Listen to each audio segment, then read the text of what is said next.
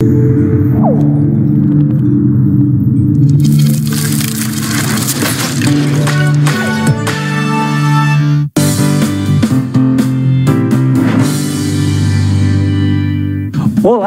Estamos da Rede TV para todo o Brasil, num programa que tem o DNA do brasileiro. É o programa Brasil que faz. Eu sou o Elvis César e vou apresentar para você uma história incrível.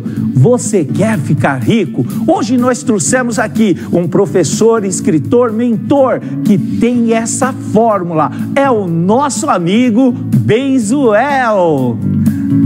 Estou feliz de ter você aqui, eu tô, eu que estou feliz, Elvis, estar aqui nesse programa. Uma honra para mim. Obrigado pelo convite. Deixa eu te falar, amigo. Chegou no Brasil como? É, na verdade, primeira coisa, eu sou israelense, esse sotaque não é da Bahia, para quem ficou pensando de onde eu sou. Eu vivo no Brasil já há 20 anos, então, pelo jeito, esse sotaque vai ficar para sempre. Então, eu, antes de vir para o Brasil, era oficial no exército de Israel. Em Israel, todo mundo faz exército, durante eh, três anos, obrigatório homem, e dois anos obrigatório. Todas as mulheres em Israel fazem exército. Eu fiz durante cinco anos, gostava do que eu fazia, ganhava razoavelmente, razoavelmente bem, mas eu não estava satisfeito com a perspectiva de futuro. Conheci uma multinacional em Israel, americana, através de anúncio de jornal. A proposta era trabalhar no Brasil. Eu respondi o anúncio. Eu perguntei à pessoa, mas como eu vou trabalhar no Brasil se eu não falo uma palavra em português? Ele falou, bem, você fala inglês? Falei, eu falo. Então fica tranquilo, porque no Brasil todo mundo fala inglês. O tonto aqui acreditou. Duas semanas depois, eu vim para o Brasil sem falar português, sem conhecer ninguém, para desenvolver negócios de vendas e comunicação. Então você imagina. A sua ousadia é incrível. Ou se não, quem te contou essa história foi incrível para te convencer. Olha, sozinho, tantas e tantas dificuldades aqui. Como foi tudo isso?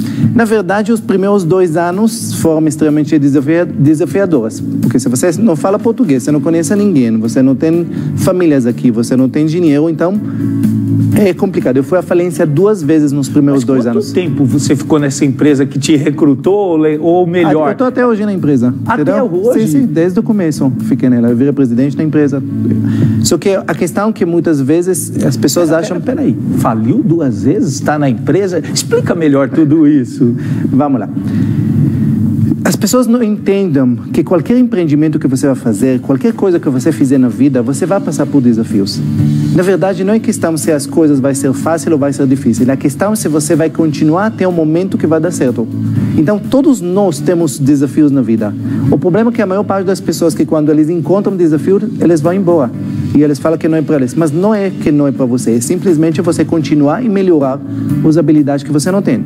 Então, eu fui à falência duas vezes. Por quê? Porque eu tinha péssima mentalidade financeira. Isso é uma característica do ser humano, do brasileiro, do israelense. De quem é essa característica? De não desistir nunca? É. Eu não sei se... É, é assim, brasileiro ele tem a característica que ele é um povo extremamente acolhedor, extremamente especial, que ele pergunta a qualquer estrangeiro que ficou aqui, é, apaixona pelo país. Só que muitas vezes falta essa persistência de ir até o fim.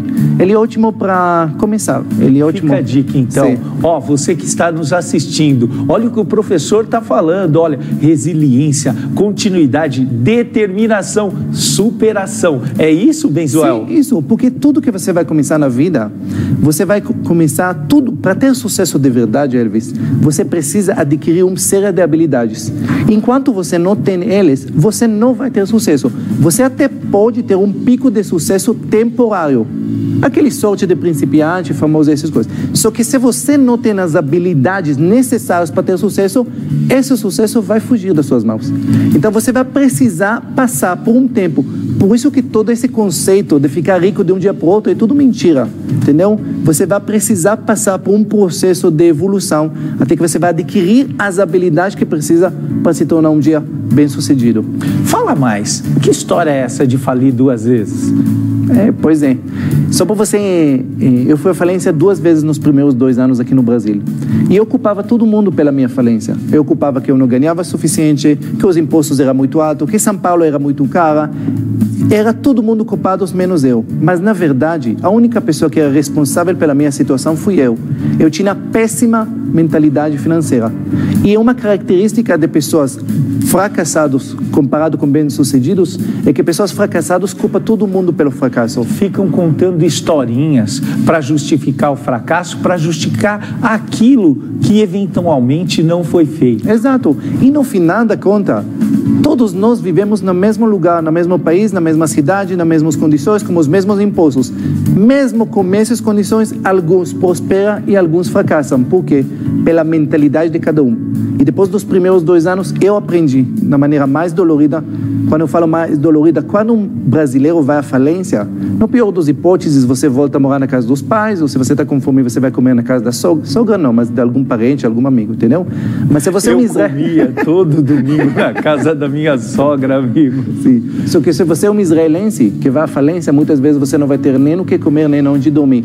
Eu fui à falência duas vezes. Na segunda vez, só para você entender, eu cheguei para pesar 14 quilos abaixo do meu peso agora, só para você entender o que significa falência para um israelense.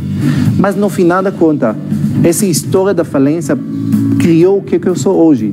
Então, muitas vezes, as dificuldades, elas modelam o que, que somos hoje. Como é esse modelo para ficar rico? Então, vamos. Primeira coisa, vamos entender o que, que é rico. Porque a maior parte das pessoas, quando eles ouvem a palavra rico, eles imaginam alguém que, anda, que tem avião particular, iate, tudo isso. Não. Vamos entender. Rico é qualquer pessoa que tem renda passiva, renda que não depende do trabalho, não depende do esforço dela, dele, e essa renda é maior que seu padrão de vida. Por exemplo, explica o que é renda passiva. Se você tem seus investimentos bancários, seus dividendos de sua carteira de ações, de seus fundos imobiliários, aluguéis que você recebe de seus imóveis, tudo isso, quando você tem uma renda passiva desses investimentos maior do que seu padrão de vida, quer dizer que você é livre financeiramente. Educação financeira que falta hoje para o brasileiro, ou que não falta, que precisa ser colocada em prática, deveria ser colocada no ensino infantil? Sem dúvida nenhuma. Aliás, na verdade, todo o Brasil vai mudar. Educação em todas as áreas é o futuro de qualquer nação. E se a gente fala de finanças, finanças talvez é uma das habilidades mais importantes que precisa ensinar as crianças. Agora fala, não, mas, mas bem, mas tem muitas habilidades. Tem muitas habilidades que precisa ensinar. Mas vocês, se você vai analisar todas as habilidades que precisamos para ter, para ser feliz, vamos chamar assim, você precisa ter família. O que que considera sucesso? Quando você tem família em equilíbrio, lado profissional, emocional, espiritual, social, todas essas coisas, você só vai ser considerado uma pessoa bem-sucedida quando você vai ter todas essas áreas em equilíbrio. Perfeito? Só que olha que interessante. Todas essas áreas, elas podem ficar isoladas uma da outra. Você pode ser pessoa saudável, mas desempregada. Ou pode ser um homem de família e, por outro lado, péssimo profissional. Cada habilidade, ela fica separada. Só que tem uma habilidade, uma. E quando você tem problemas nela, ela vai destruir todas as outras. E essa habilidade chama finanças. Quando você tem problemas financeiros, ele vai atrapalhar sua saúde, sua família, seu relacionamento, seu lado profissional, emocional, espiritual, tudo. Por isso que dinheiro não é uma das habilidades que eu preciso aprender na vida. Isso é a habilidade. Benjoel, quais são os hábitos financeiros tóxicos? Tem muitas. Mas primeira coisa que eu quero abordar é uma, uma coisa que as pessoas têm que entender. Para você ter sucesso financeiro, não é questão de conhecimento. Fala, mas como assim? Sim, conhecimento representa 10% do caminho. 90% chama educação. Qual a diferença entre duas coisas? Conhecimento é fácil, é acessível. Elvis, qualquer pessoa entra no Google, você qualquer assunto que você quiser aprender, inclusive finanças, você clica no Google, você vai ter todas as informações do mundo. Só que não é isso que muda a vida das pessoas. O que muda a vida das pessoas é educação. O que é educação? Educação é a força interna de colocar em prática aquilo que você já sabe. E se a gente vai para a sua pergunta. A execução do conhecimento. Exato. Então, por que isso? Porque se você fala, por exemplo, os hábitos bons e ruins, todo mundo sabe deles. Se você pegar uma pessoa pobre, classe média ou rico, todo mundo já aprendeu que precisa guardar dinheiro. Não existe alguém que fala, nossa, rotina guardar eficaz. dinheiro, nunca ouvi falar. Todo mundo ouve isso. A diferença entre uma pessoa que tem guardado e outra pessoa que não é educação. Essa força interna de colocar em prática aquilo que ele já sabe. E se você pensa em todos os hábitos, não é conhecimento que prejudica a pessoa, é a falta de educação. Professor, onde são os principais erros, sobretudo das pessoas mais humildes? Eu não posso apostar um erro, porque está tudo errado. Alguns. Vamos começar.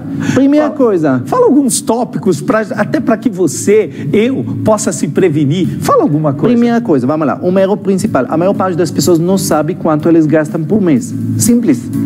A maior parte das pessoas, se eu pergunto, Elvis, quanto você gasta por mês? A pessoa fica assim, então, ah, com aluguel, carro, escola, supermercado. Ah, bem, deve ser por volta disso. Experiência, as pessoas gastam de 30 a 300% acima do que eles acham normalmente. Bem, como assim? Como uma pessoa gasta mais do que ele ganha e nem percebe? Simples.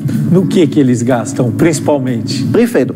Depende do nível da pessoa. Se estamos falando de pessoas Classe da classe C. classe C, normalmente a gente chama isso de sobrevivência. Contas básicas e se sobra algum dinheiro, faz churrasco no final de semana. Simples assim, entendeu? Eles vivem de um dia para o outro. O classe média gasta o que é o dinheiro deles? Com conforto. O que que é conforto? Por que você anda de carro e não de ônibus? Ah, porque isso é mais confortável. Por que dois carros na família e não apenas um? Ah, porque isso é mais. Porque uma casa cada vez maior. Porque isso é mais confortável. E o conforto da outra coisa que chama status. Olha meu carro, olha minha casa, olha as viagens que eu faço. Status. Classe média corre atrás de conforto E status. e status. E os ricos? Os ricos correm atrás de uma única coisa. As pessoas falam, ah, rico corre atrás de dinheiro, investimento. Hum, ricos, os verdadeiros ricos, correm atrás de uma única coisa. Chama liberdade. Só isso. Liberdade. Mais nada.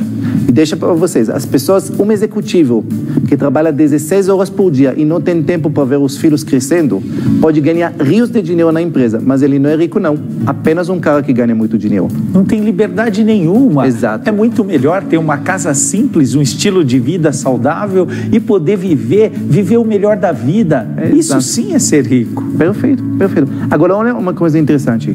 Se você é rico e corre atrás da liberdade, você ganha conforto, status. Obviamente que os ricos têm tudo isso. Porém, se você é classe média e corre atrás de conforto e status, você ganha dívidas, escravidão, sobrevivência. E a reserva de emergência? É aí que começa tudo?